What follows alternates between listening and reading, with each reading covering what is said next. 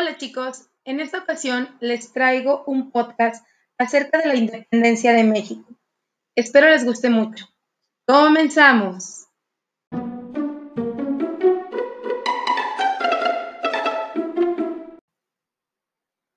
Independencia de México.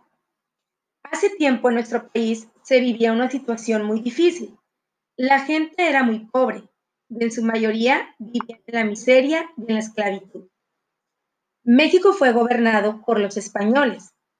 Ellos eran dueños de grandes haciendas y de extensas tierras.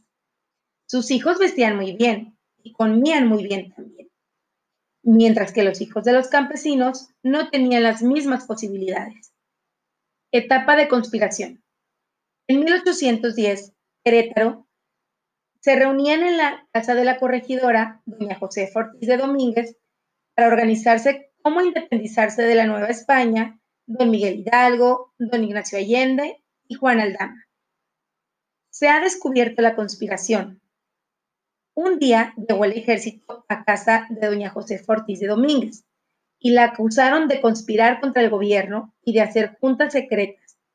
Es así la encierran en su recámara y mientras tanto, en su casa, ella buscaba la manera de informar a los demás la conspiración ha sido descubierta. En eso pasa por su recámara una empleada de la casa. Ella le suplica que le ayude. Así que por debajo de la puerta le pasa una carta y le pide que se la lleve al cura don Miguel Hidalgo. Inicio del movimiento de independencia. El cura Hidalgo toca la campana para llamar al pueblo.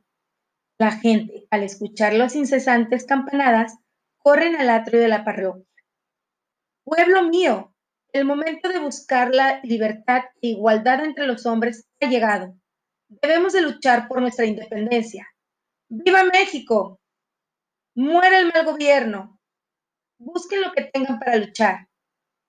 Así, por muchos años, la gente luchó por conseguir mejores condiciones de vida, hasta llegar a la consumación de la independencia.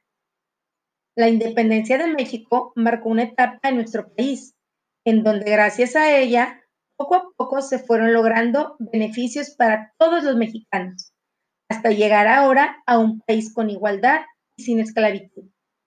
La libertad costó la vida de muchos mexicanos. ¡Viva México!